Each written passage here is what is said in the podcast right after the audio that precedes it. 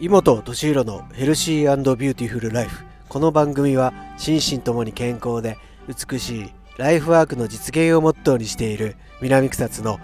エイブル美容室井本がお送りいたします。はいえー、春ですね。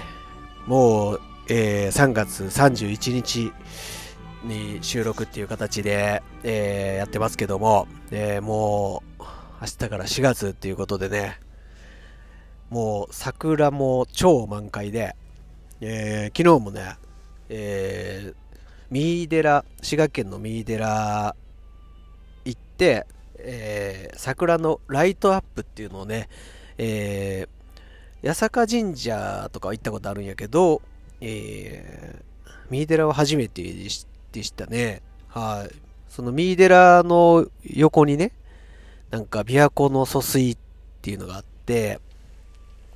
そこもね、えー、三井寺行くとき通るんですけど、そこもめちゃくちゃ綺麗で、うん。ああ、日本って いい、いいなって、えー、本当に思う季節ですよね。うん。本当になんかこう、ななんだろう。ずっとね、えー、冬眠生活送ってたんですよ。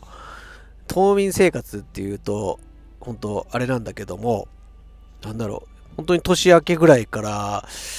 えー、SNS の更新もなかったりとか、えー、キャンプや山、山登りも行かずですね、何もこう、えー、うさばらしというかね、気分転換っていうのが本当になかなかできるような状況じゃなかったんですけどね、めっちゃ忙しかったんですよね。えー、ちょっとお仕事の方でね。うん。それがちょっと、まあ、落ち着い、落ち着き出したのかな。で、暖かくなってきてるし、えー、そろそろ動き出すかって思ってるんですけど、とりあえずね、えー、桜でも見に行って、毎年思うんですけど、この日に見に行くとかってあんまりこう、決めてなくて、なん、なんて言うんだろう。もうタイミング逃したらもう散っちゃってたりとかするじゃないですか。えー、あ、もうちょっと、うん、めんどくさいし来週行こうかなって思ったら雨降って、もう散っちゃったみたいなんていうのは、うん、何回も僕経験してるんで、今年はちょっと、うん、気分的にも、うん、まあ時間的にもね、あったので、よしってなって行ったんですけど、あほんと行ってよかったなって思いました。みんな行ってください。もう、多分今日もまだ綺麗やし、明日、明後日ぐらいまでは、まだね、天気も崩れてなかったら、綺麗なんちゃうかなって思うんで、えー、絶対見た方がいいですよ。綺麗なものとか。はい。まあよくね、綺麗な言葉もね、すごい聞きなさいとか、えー、やっぱ汚い言葉とか、えー、ちょっとあんまり良くない言葉聞いてるとね、えー、人も植物とかと一緒でね、生き物なんでね、生き物はそういうのに影響されやすい、え美しいもの、えー、綺麗なものを大切な人とね、え見る時間をわざわざ作るっていうのは本当に、え大切だなって思い思いました。うん。ですね。まあ、そう、ちょっと今日はね、えー、まあ、うん、季節的に大きく明日から変わるのでね、何かまあ、卒業とか、えー、別れの季節からちょっとまた出会いの季節にね、えー、こう変わっていくじゃないですか。うちもね、えー、スタッフが、えー、1名ね、学校を卒業して退社してっていう形だったんだけども、えー、代わりじゃないですけどね、えー、3月のね、えー、途中からですね、新しい、えー、スタッフが増えて、えー、また新しい風をね、吹き込んでくれてるんですけど、うんうちもね、去年コロナ禍でスタッフが新しいスタッフっていうのは入ってこなかったので、まあ、まあ、約2年ぶりのね、新しいスタッフなんだけども、新しい風ってすごいですよね。うん。やっぱり、まあその子もね、違うサロンでね、もう4年ぐらい働いてたんだけども、なんていうの？やっぱり、うん、育ての親が違うとね、全然働き方が違ってて、えー、本当にちょっとしたことなんですけどね。うん。まあ、シャンプーの仕方、ね、えー、お客様との接客、空気作りとか、その辺も含めて、まあ、個人の一美容師もあるけど、あ、この、こういうお店で働いてたのかなとか、いろいろ考えさせられるわけですよ。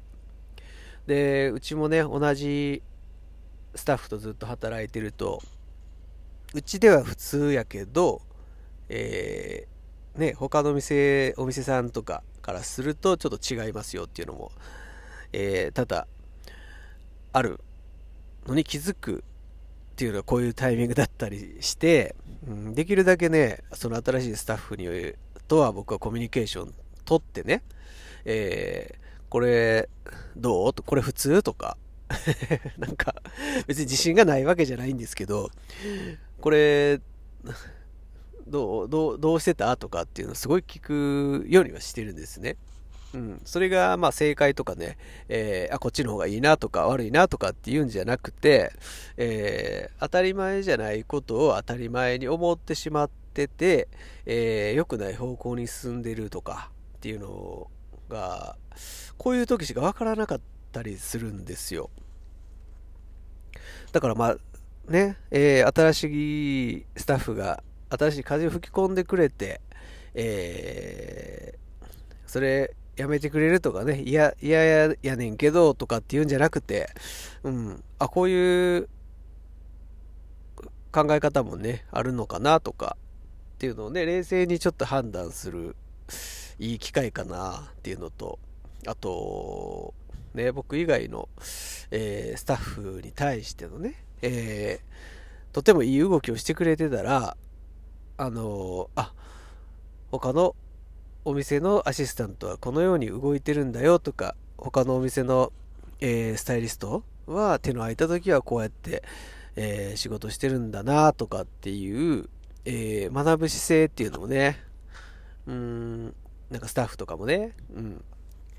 なんか気づいてくれたらいいかなとは思ってるんだけど、はい。まあ、またね、えー、会うことがあったら、えー、いろいろ、えー、お話ししてくれたら、えー、喜ぶんで、はい。えー、来店された方はよろしくお願いします。はい。はい、えー、っとね、今日の質問なんだけども、えー、っと、大人げない、えー、大人ってどう思いますかっていう質問をいただいてます。ご質問ありがとうございます。えー、大人げない大人って、なんやろう。ん、僕はね、えー、どっち、どっちかって言ったら大人大人ぶってるとか、まあそんなにテンションの高い方じゃないんでね。あと、喜怒哀楽もちょっと、ね、落ち着いてとか見られるんですけど、まあ喜怒哀楽があんまりはっきりうまいこと表現できひんタイプなんで、うん、どっちかって言ったら大人っぽくとか、もう若い時からとか、子供の時から、うん、まあ、しけた子供というか うん、自分で言うのもあれなんですけど、そういう風に思われてんのかなっていうのもうん、ちょっと、まあ、コンプレックスじゃないけど、そんなん思ってたりも、えー、知ってました。今となったらね、なんか大人っぽいねとか、大人っぽいというかもう完全にね、ちょっともう、はい、だいぶ上になってるんでね、あれなんですけど、だから、大人げない、うん、大人げないっていうのはすごい、うん、大人っぽくないってことですよね。うん、ね子供っぽいこと言ったりとか、うん、がを通すとかそういうことなんかな。うん。なんかね、僕はそういう大人の方が、うん、魅力的に感じるんですよ。うん。そういう自己表現がしっかりできて、うん、もしかしたら組織をね、そう、いい方に導いてくれへんのかもしれないしれないですけど、うん。まあ、それを、まあ、いい風にね、捉えるようにはしてますね。うん。どう思いますかって言われると結構、うん、どっちかっていうと僕は肯定的な感じで大人げない大人、うん、少年大人みたいなとか、少女大人みたいな人の方が、なんて言うやろう、まあ、爆発力持ってるというか、うん、面白みがあるというか、うん、自分の子供なんかと接しててもね、すごい、うん、こう、自然とね、えー、笑ってしまうような時って、その子供っぽさっていうか、無邪気さとか、その辺はね、うん、本当に見習いたいなとか、ちょっと真似してみたいなとか、えー、まあ、実際に真似てみたりとかすることもあるんですよ。それはやっぱりどっかで憧れてて、えー、子供っぽさとか無邪気さとか、うん。だから、まあ大人げないの逆じゃないですけど、うん、だから僕自身は、うん、肯定的に、えー、捉えてるっていう回答になりますかね。うん。だからちょっとね、質問者さんもしかしたらね、えー、そういう人に困らされてるのかもしれないけどね、まあこういう回答になります。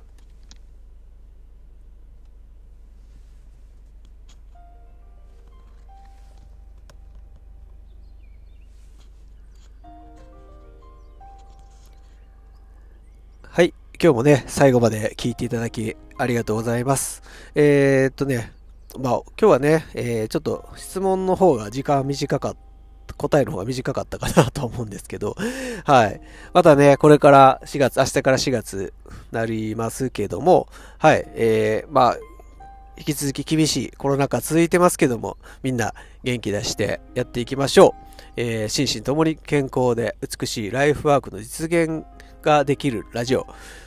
最後まで聞いていただきありがとうございます。エイブル美容室妹敏弘でした。バイバイ。